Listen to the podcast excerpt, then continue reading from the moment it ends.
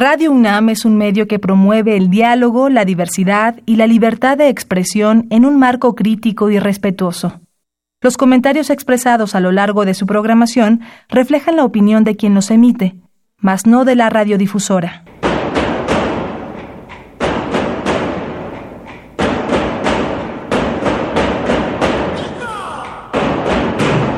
Discrepancias. Atacan a la universidad porque discrepamos. Viva la discrepancia, porque es el espíritu de la universidad.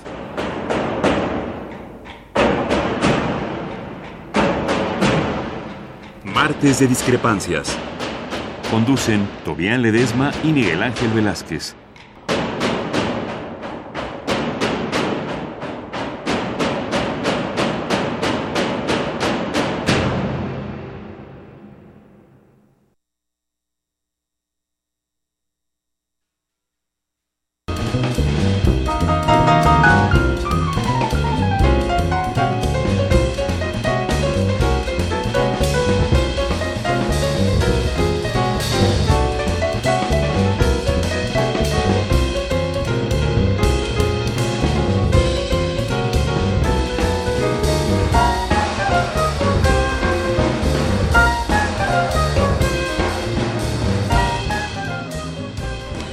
¿Qué tal? Muy buenas noches.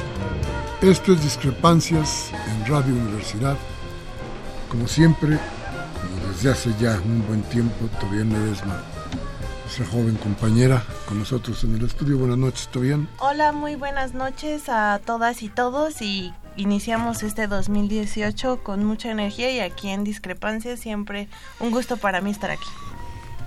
Gracias, Tobián, y gracias a usted que ojalá nos esté escuchando en este primer programa del año, es que tenemos muchas cosas que comentar.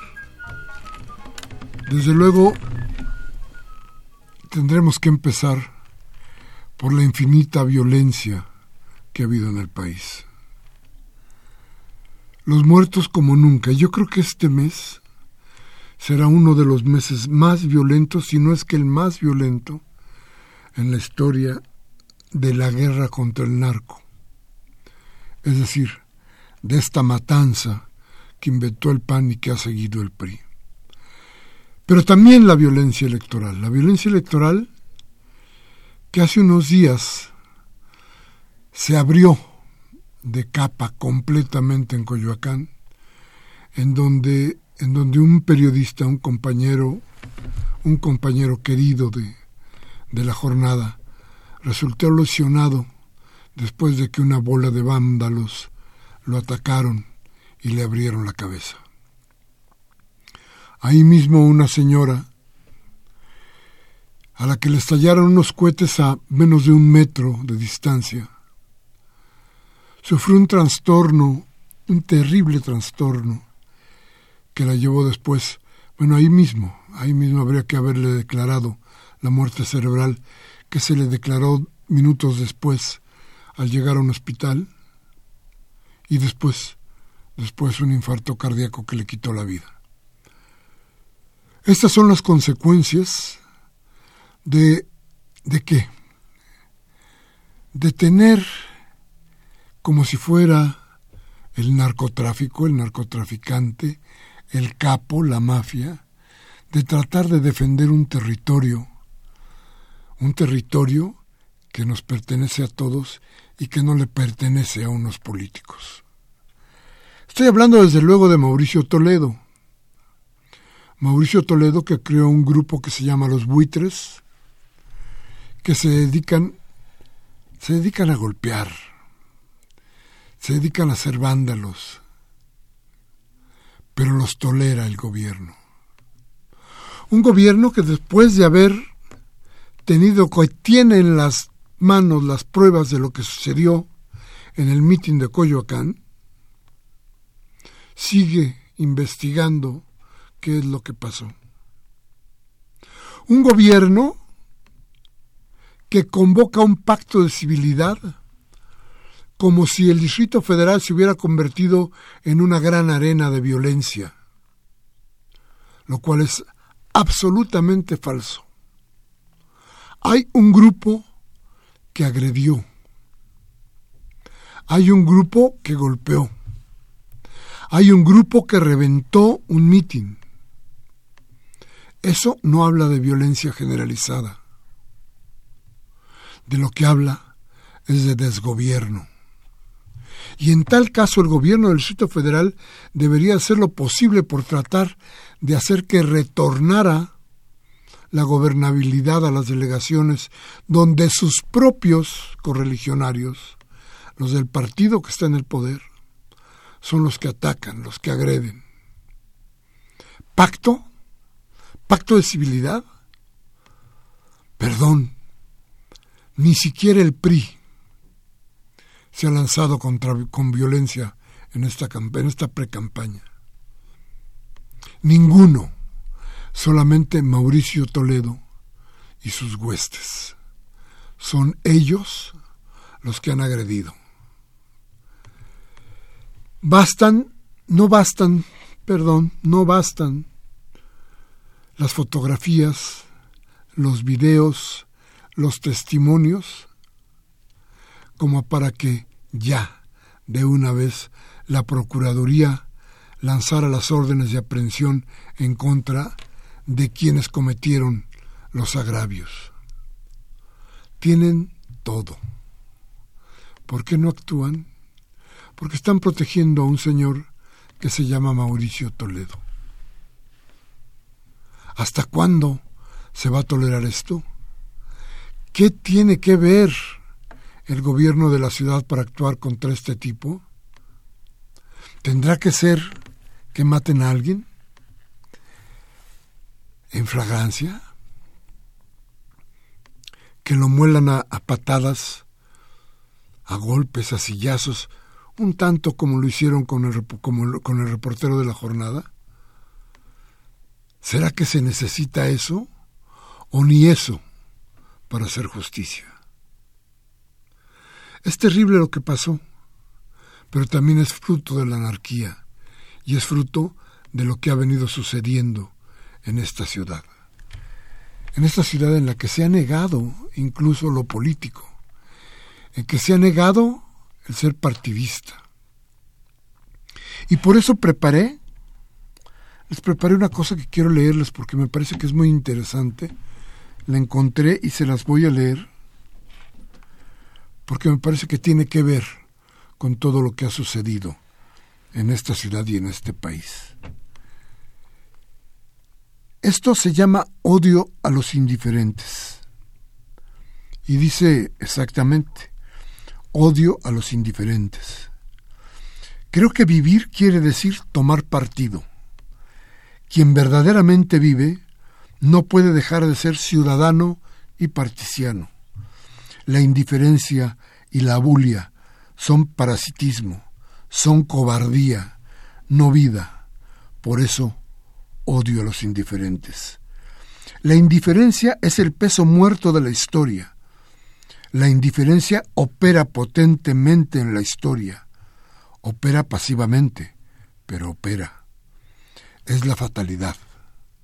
Aquello con que no se puede contar tuerce programas y arruina los planes mejor concebidos. Es la materia bruta, desbaratadora de la inteligencia. Lo que sucede, el mal que se abate sobre nosotros, sobre todos, acontece porque la masa de los hombres abdica de su voluntad, permite la promulgación de leyes que sólo la revuelta podrá derogar, consiente el acceso al poder de hombres que sólo un amotinamiento conseguirá luego derrocar. La masa ignora por despreocupación, y entonces parece cosa de la fatalidad que todo y a todos atropella, al que consiente lo mismo que al que disiente, al que sabía lo mismo que al que no sabía, al activo lo mismo que al indiferente. Algunos lloriquean piadosamente, otros blasfeman obscenamente, pero nadie o muy pocos se preguntan, si hubiera tratado de hacer valer mi voluntad, ¿habría pasado lo que ha pasado? Odio a los indiferentes también por esto, porque me fastidia su lloriqueo de eternos inocentes, Pido cuentas a cada uno de ellos. ¿Cómo han acometido la tarea que la vida les ha puesto y les pone diariamente? ¿Qué han hecho y especialmente qué no han hecho?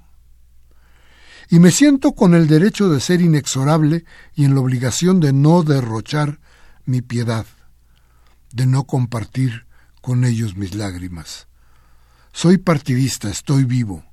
Siento ya en la conciencia de los de mi parte el pulso de la actividad de la ciudad futura que los de mi parte están construyendo. Y en ella la cadena social no gravita sobre unos pocos.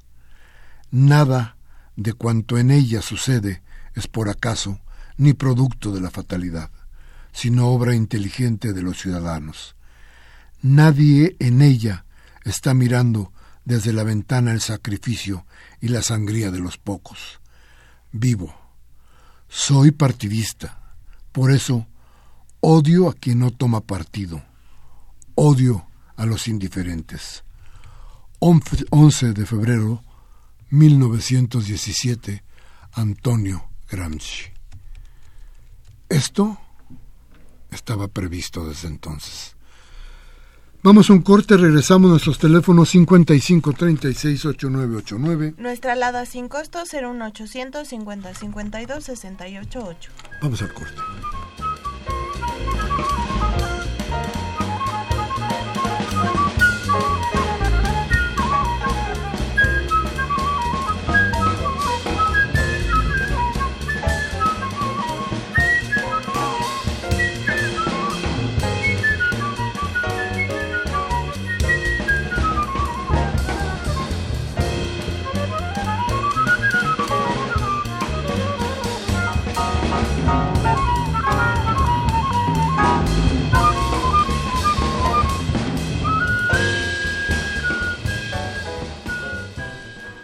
Bien, bien, gracias por seguir con nosotros. Nuestros teléfonos decía yo 55368989 y decía Tobián. Nuestra alada sin costo 01800 5052 688. Llámenos, no nos deje solos. Fíjese que dentro de las cosas no nuevas que tiene la política, pero que sí nos llaman mucho la atención, desde luego está lo que ha pasado en la Secretaría de Gobernación. Muy interesante todo esto. A ver, de pronto resulta que del PRI se va nada más ni nada menos que uno de los baluartes del grupo Tlacomulco, que había sido gobernador en el Estado de México, Eribiel Ávila, del que hablamos aquí bastantes veces. así es, cuando renunció aquí. Exacto. En la ciudad, sí. Y el encargado del PRI en la ciudad para ver si daba el jalón que se requería. Pero después, después, inexplicablemente, porque además lo que sigue tampoco es bueno, inexplicablemente se va del PRI Erubiel Ávila. ¿Y quién llega? Llega nada más ni nada menos que el exgobernador de Hidalgo. Y el exgobernador de Hidalgo es el enemigo número uno del secretario de Gobernación Miguel Ángel Osorio Chong. El enemigo, el enemigo confeso del secretario de Gobernación. Y esto parece que destruye totalmente al hombre de, de, de Bucareli. ¿Qué pasa? Por un lado, Mid, para destronarlo, digamos ahí, y luego le quitan también la posibilidad de tener algo en la Ciudad de México y le ponen a su enemigo. Y después, ¿qué pasa? ¿Quién resultaba el enemigo o la enemiga número uno de el presidente Peña Nieto? ¿Quién? El Bester Gordillo, ¿verdad? ¿Quién, ¿De quién dependía que el Bester Gordillo podía, pudiera salir de la cárcel? Del secretario de Gobernación, porque el secretario de Gobernación ¿verdad? Así es. Y entonces el Bester Gordillo Sale. sale de la cárcel. El partido que prohija y que crea y que alienta al secretario de Gobernación se llama Encuentro Social. Encuentro Social de pronto se encuentra en los brazos de Morena. Así es. Ya está en una alianza oficial con Morena. Y de repente el partido del Bester Gordillo, Nueva Alianza, no formalmente, pero sí en los hechos, hay que advertir que el brazo derecho, si podemos decirle así, del Bester Gordillo, su yerno, aparece de pronto en un mitin en el estado de Hidalgo, apoyando a Andrés Manuel López Obrador. Fíjese usted cómo cuadran ciertas cosas que parece que no tienen ningún sentido, pero que conforme se van dando los tiempos y las ideas, empiezan a cuadrar en todo este ajedrez que parece que está patas para arriba. Se, se construyen entonces las alianzas y los protagonistas tienen una forma muy peculiar y muy especial de tratar de hacer campañas. Nadie o muy pocos están planteándole a sus militancias qué es lo que quieren como partido. Miquel Arriola, esta cosa que el PRI puso como candidato, lo que más sabe hacer es ir a los mercados y comer tacos. Muy priista, ¿no? El, el asunto. ¿no? Eh, pero parece que una cosa sin sentido, ¿no? No tiene mayor... Y luego, y luego los demás candidatos parece que no tienen tampoco una idea clara de lo que le van a proponer a su militancia. No hay una agenda clara al, para el proceso hasta el momento, cuáles son las propuestas para el trabajo legislativo, que es lo que siempre estamos subrayando, insistiendo, eh, que es una parte fundamental de las elecciones. Y las agendas de gobierno eh, apenas se están construyendo, tal vez Andrés Manuel y candidatos a que van al Ejecutivo un poco más fuertes lo han delineado de una manera más clara.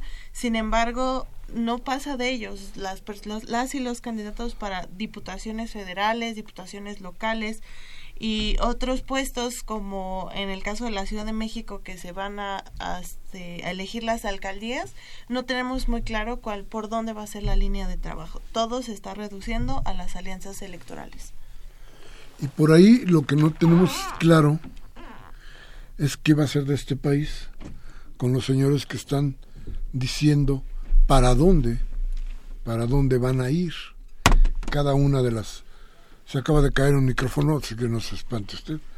Este, qué bueno que no se les cayó el estudio. Pero bueno, este, le decía, bueno, la cosa es que no tenemos claro cuáles serían los rumbos, por más que se estén diciendo.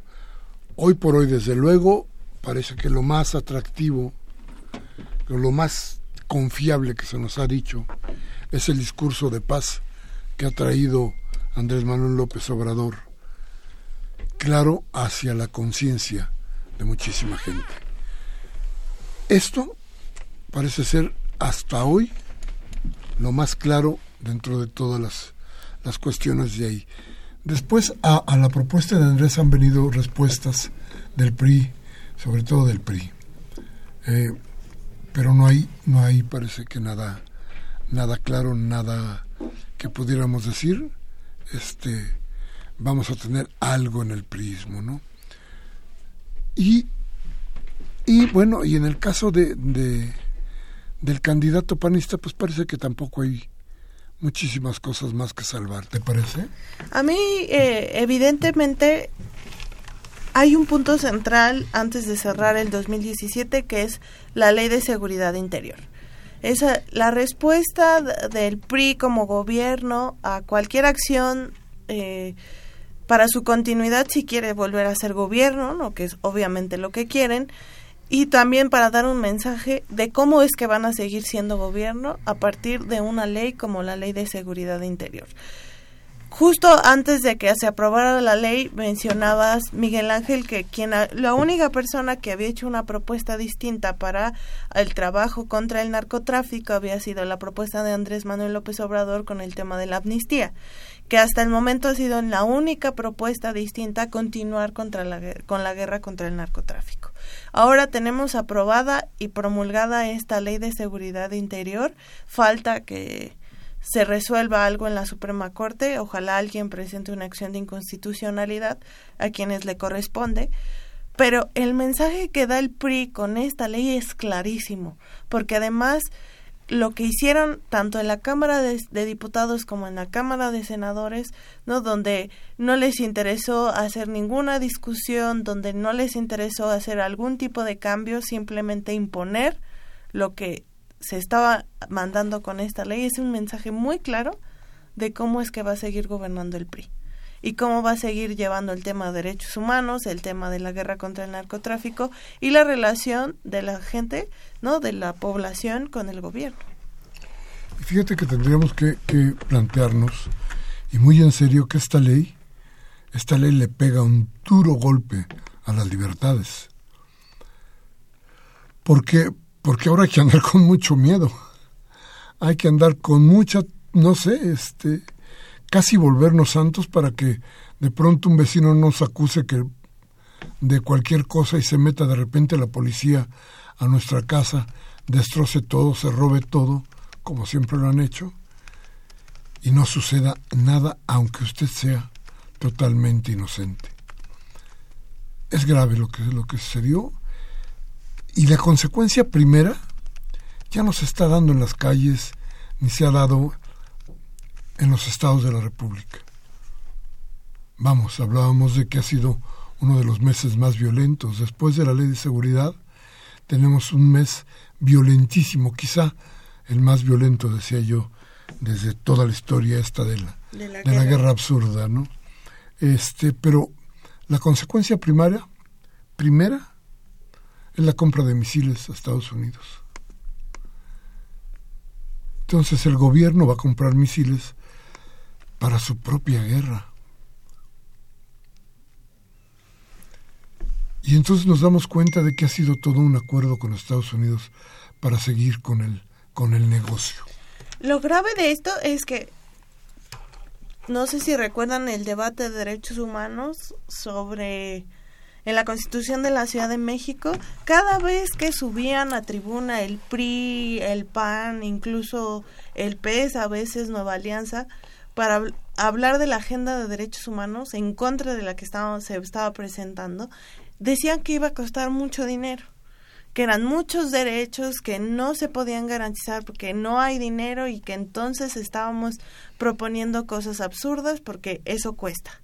Claro que los derechos humanos cuestan, pero leyes como esta también nos van a costar mucho dinero. Mucho más. Mucho más de lo que hacer políticas públicas incluyentes. Porque además no es solo el armamento que se va a comprar de Estados Unidos, sino también equipar este a todas a la marina al ejército nuevos reclutas en fin es todo un proceso y sostener la institución del ejército es muy cara porque los eh, los seguros de vida y todo lo que ofrecen de como seguridad social al ejército se paga a todos. Es una institución muy cara y a partir de esto va a seguir siendo más cara y ahí sí no pone ninguna excusa. Claro. Bien, vamos a ir a un, a un corte, vamos a regresar a nuestros teléfonos 55368989 nuestra alada sin costo 01800 5052 688. Regresamos de inmediato.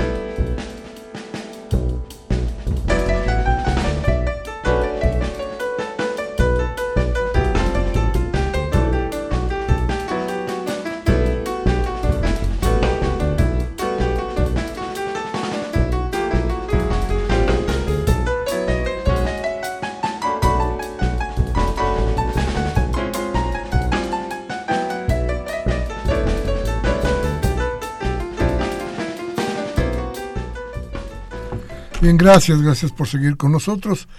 Gracias por estar aquí en, en Discrepancias, donde lo que tratamos es de darle a usted alguna información que le sirva para tomar decisiones en el momento que se enfrente usted al monstruo de la elección. Y mire, hace un día, cuando fue ayer o antier, un par de periódicos empezaron a publicar una cosa inverosímil cuál era el valor económico de cada uno de los candidatos a la presidencia y al gobierno del Distrito Federal. El, el, precio. yo, yo, lo, yo lo veía y decía, es como si fueran reces en mercado, ¿no? ¿Cuánto cuestan? A ratos van a decir cuánto cuestan por kilo. Este, es una locura había cosas disparatadas totalmente, contrarias a la cuestión de opinión, pero lo que se trata es de decir que hay algo más que las encuestas de voluntad y que debes de votar por uno que sí es muy famoso, eh, pero más que famoso, es uno que cuesta mucho dinero, que vale mucho dinero porque tiene mucho dinero. Y entonces Alejandra Barrales estaba en primer lugar en la Ciudad de México, y José Antonio Mit, desde luego. En primer lugar. En primer lugar para la, elección federal. Este, de veras, yo no lo creía. Este, ¿Hasta dónde vamos a llegar con el mercado? No, ya es hora de ponerle un hasta aquí. Creo que hay cosas que debemos tener muy en cuenta porque, le digo, a mí me parecía que eran así como reces como en, en, mercado, en subasta, en la que se estaba planteando cuánto costaba, cuánto costaba cada res. Es, es terrible. Yo, si fuera candidato, los demandaría. Yo no tendría por qué por qué meterme en esas cosas, ¿no? Sobre todo es una perspectiva, ¿no? Donde las elecciones se vuelven como una eh, perspectiva económica de, productos, ¿no? De mercado, donde las y los candidatos este, se vuelven una elección a elegir para un comprador, que en este caso sería el votante, y que es una visión, existe una visión, es una visión de la ciencia política, pero no tiene que ser así. ¿no? El liberalismo económico que da esta perspectiva donde las elecciones son como el mercado, y las y los electores somos como compradores es una perspectiva errónea porque se reduce todo a un sistema económico que además promueve la desigualdad y en este caso más brechas y alejamiento entre las personas. Cómo pueden promover no la elección de una candidatura que puede costar más en uno de los países más desiguales en América Latina como es México si estas visiones no de desigualdad y de liberalismo económico solo nos separan más ¿no? de, de ese modelo igualitario al que queremos llegar. Y volvemos a la misma, ¿no? Entonces hay que comprar voluntades. Entonces esto se mide en pesos y centavos, no se mide ideológicamente. Y entonces recordamos otra vez a Gramsci, ¿no? Así es. Entonces es, es peligroso por donde, donde querramos verlo, ¿no? Mañana, hoy, se anuncia en la FEPADE que va a haber una especie de blindaje de las elecciones para evitar la compra de votos. Eh, yo no sé qué tan efectivo puede ser una cosa de estas, pero lo que sí me queda claro es que si lo van a hacer es porque saben que existe. Y si saben que existe, pues deberían de pararlo desde ahora. Las medidas tendrían que ser más que nada preventivas. ¿Cómo? Pues yo no se los puedo decir porque yo no estoy metido en eso, pero sí, sí creo que están ahí todos los datos para que ellos puedan hacer algo. Blindar la elección, eso es lo que dicen que van a hacer. El Instituto Electoral y la Comisión de Derechos Humanos, por su parte aquí en el sitio federal, en la Ciudad de México, están planteando que van a tratar de frenar la violencia y que hay una serie increíble de denuncias en contra de lo que pasó en Coyoacán y en contra de la violencia que se ha dado en nuestras precampañas. Eh, lo que me parece terrible es que no pueda existir lo que, lo que se ha dado en llamar imperio de la ley. ¿Por qué no actúan? Bueno, Coyoacán desde hace mucho tiempo es como un lugar dominado por el grupo de Mauricio Toledo desde que y quienes hemos vivido en Coyoacán, ¿no? Parte de mi familia vive ahí, saben, ¿no? Desde los escándalos de las construcciones este, las inmobiliarias en Coyoacán, cuando fue hackeada su BlackBerry y sacaron todo este escándalo de la corrupción que tenía, nadie hizo nada. Y durante muchas elecciones, bueno, en las últimas tres elecciones se ha demostrado la corrupción promovida por el gobierno y los grupos de Mauricio Toledo y nadie hace nada. Parece que es una persona que nadie puede tocar. Sí, yo creo que esto ya no puede seguir siendo así. Insisto, tienen los, todos los actores políticos de hoy las pruebas suficientes para declarar delincuente al señor Toledo. La opinión pública Usted lo sabe, yo lo sé, ya lo ha hecho. No hay gente con una idea clara de lo político que vive en Coyoacán, que haya presenciado o que sepa de lo que está pasando ahí, que no diga que Toledo es el culpable de las agresiones, dos en Coyoacán, que han tenido desenlaces violentos. ¿Qué hora lo van a hacer? No sé, pero vamos a irlo contando porque porque lo que no se vale es que esto vaya a ser la regla en la elección, en la elección, en la campaña. Estamos en pre-campañas. Cuando venga la campaña, ¿cómo será? ¿Cómo podrá ser esto? Y mire usted que hay cosas que que uno quisiera no ver por el horror que causan. Pero mire, a ver, fíjese, y, hagámoslo lo menos sangriento posible. Pero la elección de candidatos por las supuestas o reales encuestas que ha hecho Morena hacen peligrar no solamente no solamente la candidatura de, de Claudia Sheinbaum, sino el proyecto general de Andrés Manuel López Obrador.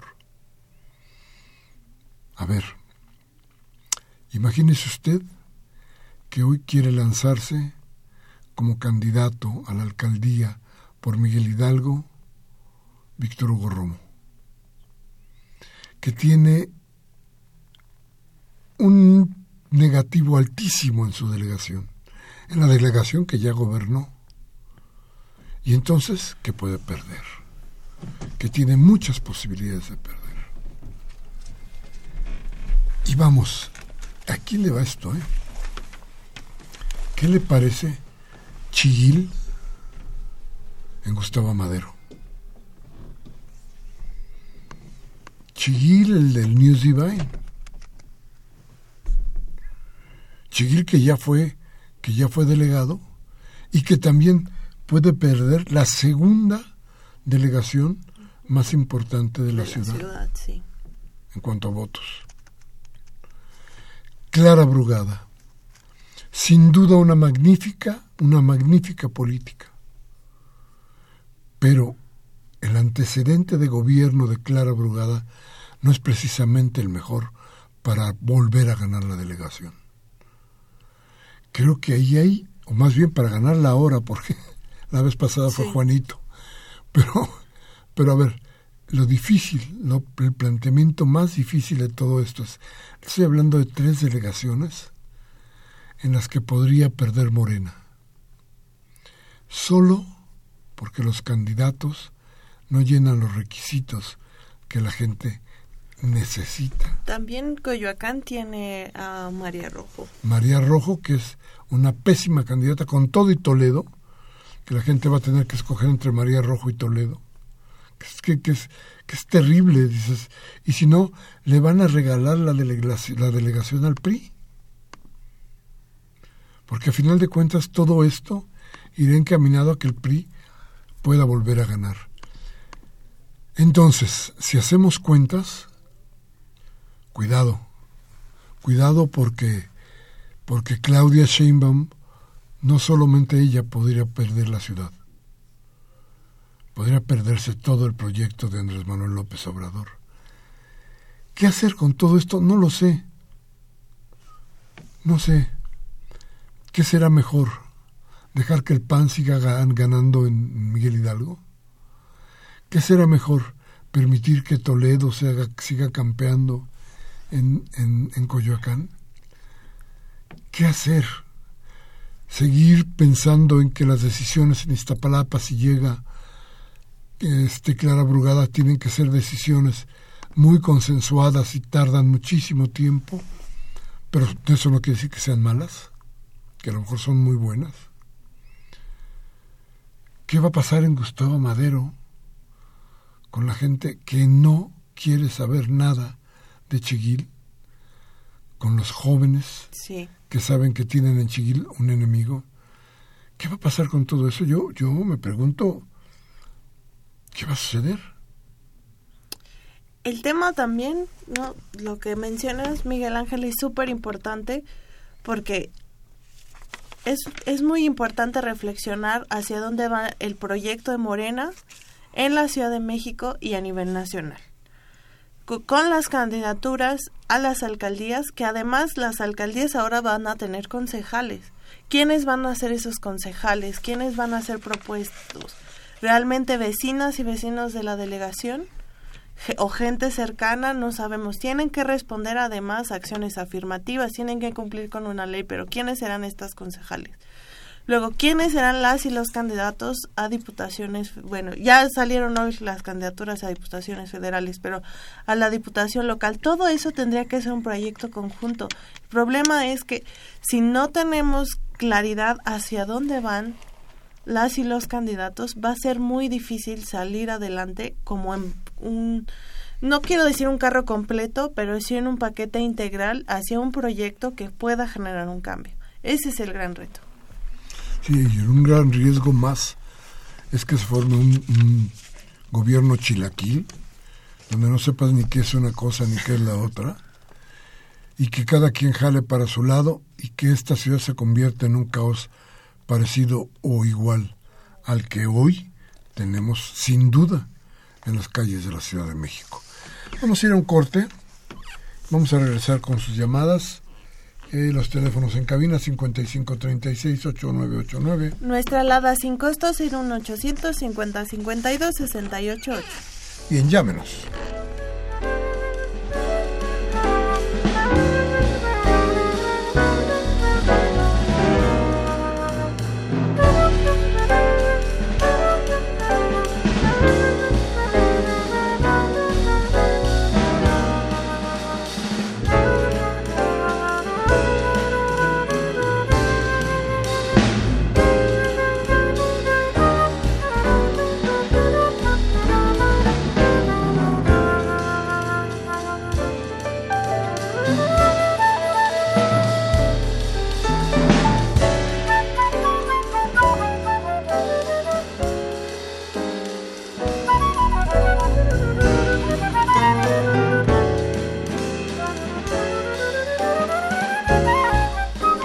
Bien, gracias por seguir con nosotros, gracias por estar aquí en Radio Universidad en Discrepancias.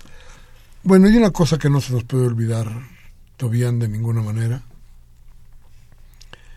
es el sainete que se armó porque el New York Times, este periódico que, que usted y yo sabemos perfectamente que no vive, dicen ellos, de los dineros públicos o de los dineros del gobierno aunque el gobierno se anuncia en el New York Times, pero que viven, eso sí, de los dineros privados. Esos que condicionan, esos sí andan, no se andan con cuentas, esos sí condicionan, pero en fin, es un periódico muy poderoso, porque además es el periódico de los Estados Unidos. No es el periódico que se atreva cuando se trata de Estados Unidos porque usted se acordará que, por ejemplo, Watergate no estuvo en el New York Times, en el Washington Post. ¿Por qué? Pues porque el New York Times no se atreve a muchas cosas que son parte de la, del, del, problema interno de los Estados Unidos. Pero, ah, cómo se atreve con los otros países y con todos los demás, ¿eh? cómo critica y cómo se mete. Bueno, pues la cosa es que estos cuates mandaron un reportaje, por ahí del finales de diciembre, en el que hablaban de la corrupción en la ciudad, en, el país, en México, y como esa corrupción tenía que ver con las elecciones, con Mario Falvio Bertrones, con algunos de sus eh, achichincles y con el gobierno de Chihuahua. Y bueno, este, con Duarte, Duarte el de Chihuahua, y cómo se habían desviado los dineros para que eh, eh, pudiera ganarla, pudiera, tener, pudiera seguir el PRI mangoneando por todos lados. El asunto inmediatamente causó revuelo, le pegó a Manlio Fabio, que ayer o hoy buscó un amparo para que no lo vayan a detener, eh, que ya tiene a uno de sus, de sus cómplices o supuestos cómplices en la cárcel, y que tiene al gobernador Corral, que es otro esperpento panista, diciendo que no le han dado el dinero que deberían de haberle dado, porque él también fue uno de los patrocinadores del, reportaje este que salió en el, en el New York Times. Eh, lo que sí podemos tener claro, debemos tener claro, es que todo esto es una porquería. Esto no es política, esto es mercado. Y en el mercado se vale todo, todo, porque todo tiene un precio porque todo se compra y todo se vende. Y claro, para comprar hay que tener dinero. ¿Qué dinero? El que venga, el que sea, el dinero más sucio, siempre que pueda comprar. Y eso, y eso se ha tratado de confundir con la política. La política es otra cosa. La política es dignidad. La política es servicio. La política es perspectiva, idea de cambio novedad constante. Pero, pero esto, por alguna razón, se ha estado olvidando. Esto es lo que más nos debe preocupar todavía. Sí, es, además es terrible porque la pregunta está, ¿cómo ahora en años como este, donde hay una elección presidencial tan importante, tú sales a la calle y le dices a la gente que salga a votar, a defender la democracia cuando suceden cosas como esta, en cómo, en qué institución vamos a confiar, en dónde nos vamos a amparar, que mucho, en muchos lugares, no, en otros espacios me ha preguntado, ¿qué vamos a hacer? ¿Qué podemos hacer? ¿No? La pregunta, entre toda esta vorágine de escándalos y de corrupción y de cinismo, ¿no? De muchos actores políticos, la pregunta es qué vamos a hacer. ¿En dónde vamos a actuar y cómo vamos a hacer que esto cambie? O de plano ya nos resignamos. Ahí está la pregunta. Yo creo que para empezar, para empezar en esta, en esta elección, tenemos que estar pendientes de que la voluntad popular sea efectiva en el gobierno. Y yo creo que esto será una de las, de las tareas más importantes que se tienen que hacer para que los gobiernos no sigan tan separados, no sigan tan separados de la gente. Vamos rápidamente a un corte y ahora sí regresamos con sus llamadas. A ver qué nos traen desde la cabina. Vamos al corte.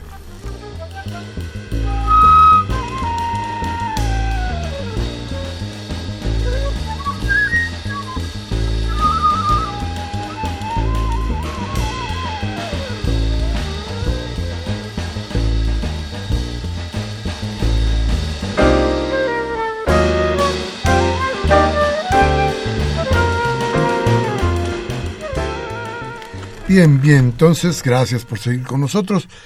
Y, a ver, Tobian, ¿Quién nos escribió? ¿Quién nos llamó? Gabriel Campos de Benito Juárez dice, ¿no se dieron cuenta ustedes los comentarios inauditos y torpes de Salinas, Peña Nieto, Televisa? ¿Para quién fue la felicitación? ¿Para sus amigos empresarios o para Juan Pueblo? Se le olvidó decir y aclarar que fueron de los 250 millones para su campaña el caso de Ayotzinapa. ¿Con qué derecho se subió su sueldo? ¿Acaso gana el, el salario mínimo? y terminó el sexenio pedirá perdón por su mediocre participación. Yo me acuerdo de un de, un, de una pinta que salió un día ahí por, por Tlalpan, por viaducto de Tlalpan, que decía salario mínimo al presidente para que vea lo que se siente, ¿no? Así es. Dice Guillermo Marrón, Mollado, de Iztacalco. La ley de seguridad interior es una ley completamente inconstitucional por cualquier lado. Está hecha para impedir la democracia. ¿Por qué AMLO va, porque AMLO va a arrasar, va a ganar, va a echar al ejército, van a echar al ejército contra el pueblo? Muñoz Ledo dice, va a haber un golpe de Estado por parte del PRI. Sí, este artículo en el Universal de Muñoz Ledo es, esa entrevista es importantísima, ¿eh? la recomiendo. La señora Servín este, de la San Rafael dice, estoy encantada de volverlos a escuchar, saludos a todo el equipo. Y nosotros encantados de leerla, señora Servín, un abrazo. La señora Cárdenas también un beso para ella, de Naucalpan, que nos desea a todos feliz año. Dice, mientras no tengamos el poder del voto, no vamos a derrotar al PRIAN. La única salida, el diputado, el pueblo unido y quitar al Instituto Nacional Electoral. El maestro Manuel Munguía de Iztapalapa, como siempre, con su llamada. José Antonio González Anaya es un canalla que desde su nuevo puesto sigue tratando de engañarnos a los mexicanos. Mentiroso, tapadera de su antecesor Mid cree que nadie se da cuenta de su actuar fuera de la ley y de la política cuando también él ha sido responsable desde el del desmantelamiento de Pemex y cómplice de los Soya Austin, amén de los gasolinazos y una reforma energética hecha con las patas.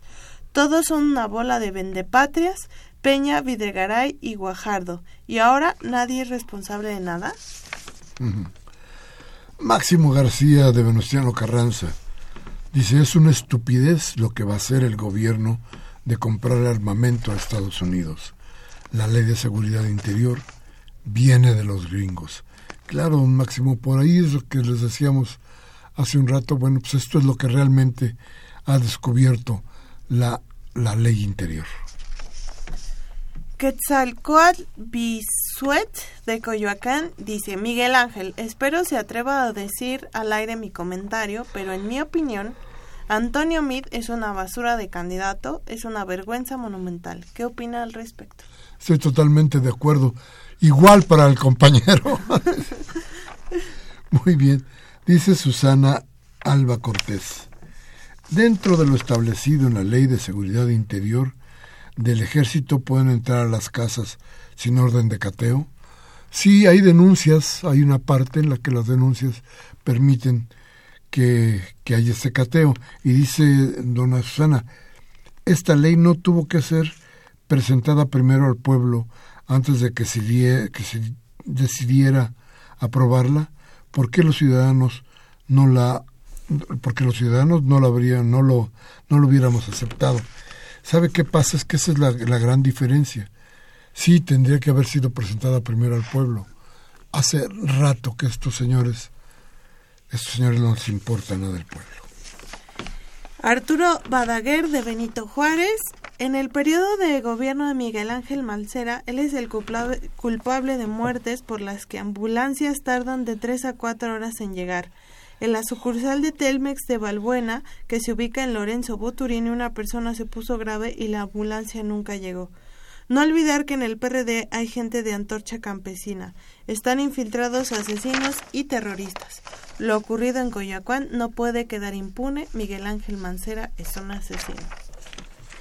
Yo creo que ahí hay una, hay una, una opinión muy generalizada de qué es lo que está pasando y de lo que sucedió en uno y en otro y en otro caso.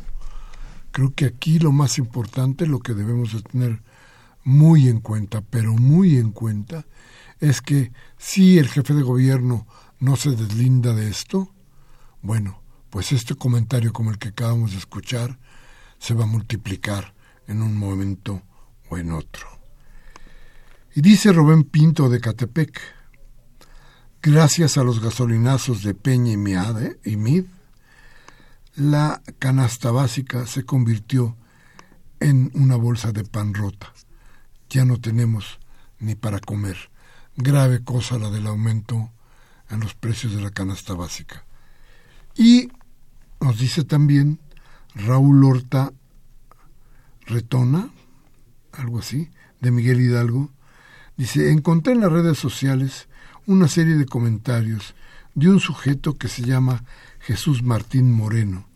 Me sorprende que como sociedad sigamos permitiendo que se nos humille.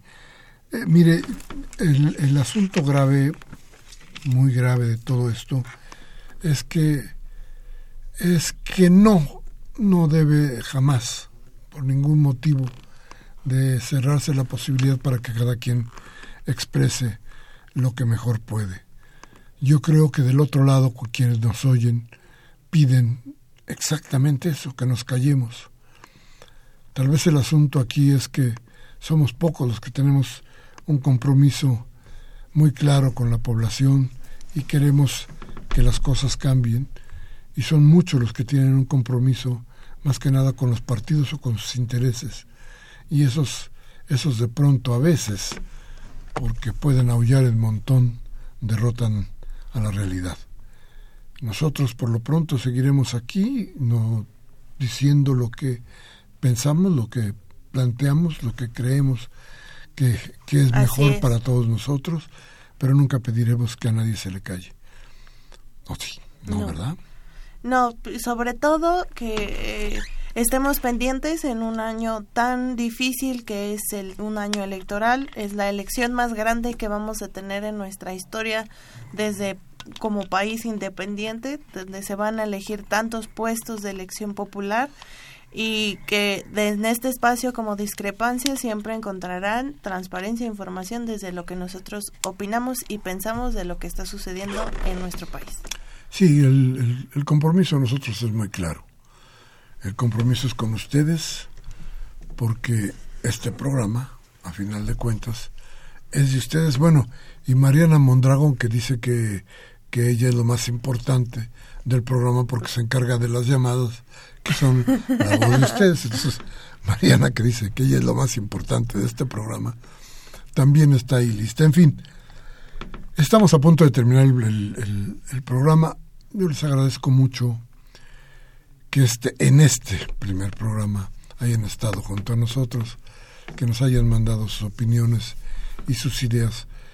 Este espacio, al final, quería utilizarlo precisamente para eso para decirles que les agradecemos mucho su presencia durante el año pasado y su estancia hoy con nosotros en este primer programa que, que como les dije seguirá siendo un espacio para ustedes. ¿Todo bien? Muy buenas noches a todas y todos y nos escuchamos el próximo martes. Pues muchísimas gracias a usted. Hoy martes 9 de enero del 18, Humberto Sánchez Castrejón estuvo en los controles técnicos. Mariana Mondragón la importante en la asistencia de producción y Baltasar Domínguez en la producción.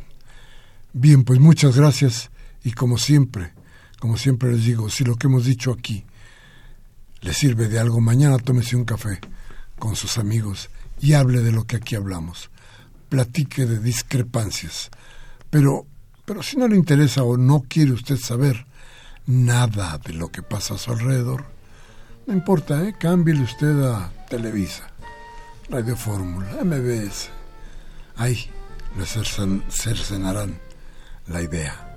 Hasta la próxima.